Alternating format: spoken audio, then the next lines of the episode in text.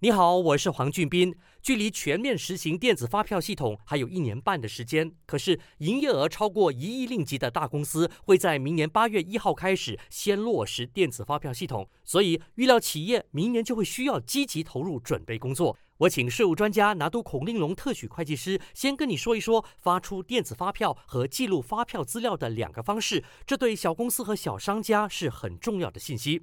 一个方式呢，就是税务局呢有好像一个 App 像在手机，它是一个平台。如果你是比较微型的、比较小的公司呢，你就利用这个平台呢做你这个电子发票，然后就出具你这个电子发票给你的顾客，或者是在这个他已经啊。有的这个系统呢。交易次数不多的商家用手机 App 平台比较方便，因为需要上报税务局的发票资料并不多。可是交易频密的商家，无论大小，例如每天进行很多买卖的零售商和商贩，这个方式可能就很不方便了，因为你需要上报的资料太多了。那可以怎么做呢？第二个方式呢，这个销售额呢比较大的，嗯，比较多的，比较频密的呢，你就是要连接呢这个税务局所拟定的软件，这点你就要注意了，就要有一定的费用。我想这个费用是不高的，只是连接这个销售而已，不是连接整个账目，